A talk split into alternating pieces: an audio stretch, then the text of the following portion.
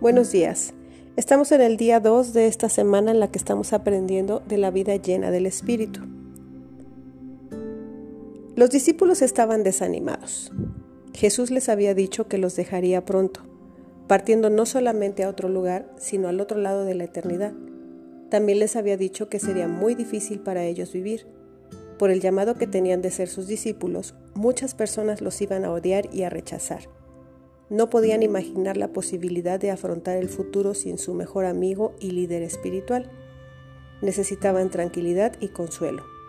Y eso era exactamente lo que Jesús les iba a regalar en la última noche que pasarían juntos, antes de ir a la cruz, cuando les presentó al Espíritu Santo. Podemos leer en el Evangelio de Juan, capítulo 16, los versículos 6 y 7, que dice, antes, porque les he dicho estas cosas, tristeza ha llenado su corazón. Pero yo les digo la verdad, les conviene que yo me vaya, porque si no me fuera, el consolador no vendría a ustedes, mas si me fuere, se los enviaré. Por más de 30 años, Cristo había sido la manifestación física de Dios en la tierra. Él era Emanuel, Dios con nosotros. Desde el principio ha sido el plan de Dios que después de que su Hijo diera su vida como sacrificio para expiación de nuestros pecados, él volviera a la derecha del Padre. Sin embargo, nunca ha sido el plan de Dios dejar a sus hijos solos. Su propósito siempre ha sido estar con sus hijos. Esa misma noche Jesús dijo a sus discípulos, Y yo rogaré al Padre, y Él les dará otro consolador para que esté con ustedes para siempre. Nunca te dejaré ni te desampararé no era un sentimentalismo, era una promesa de Dios, una promesa que Él mantiene en estos tiempos a través de la presencia del Espíritu Santo nuestro consolador en todo momento. Jesús no solamente les prometió, les prometió a sus discípulos que el Espíritu Santo estaría con ellos, también les dijo, mora con ustedes y estará con ustedes. Eso está escrito en Juan 14, 17. ¿Qué hace el Espíritu Santo en la vida del creyente? Jesús dejó claro que el trabajo principal del Espíritu Santo no era glorificarse a sí mismo, sino colocar la atención en Cristo y hacernos conocer su verdad.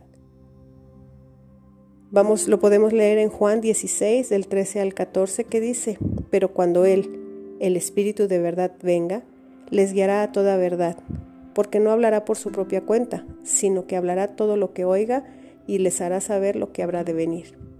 Él me glorificará, porque tomará de lo mío y se los hará saber. La morada del Espíritu Santo en nuestra vida nos permite tener una vida llena de libertad espiritual, plenitud y frutos.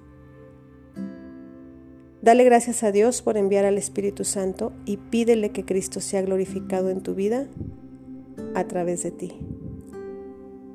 Te voy a dejar con esta frase y también te quiero invitar a que revises el material adicional y lo contestes Hoy hay bastante que escribir, entonces te pido que te tomes tu tiempo para reflexionar a profundidad en este material.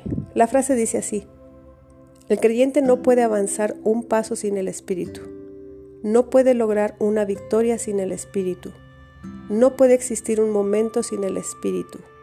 Así como lo ha necesitado desde el principio, lo necesitará en toda su trayectoria. Nos escuchamos mañana. Que tengan buen día.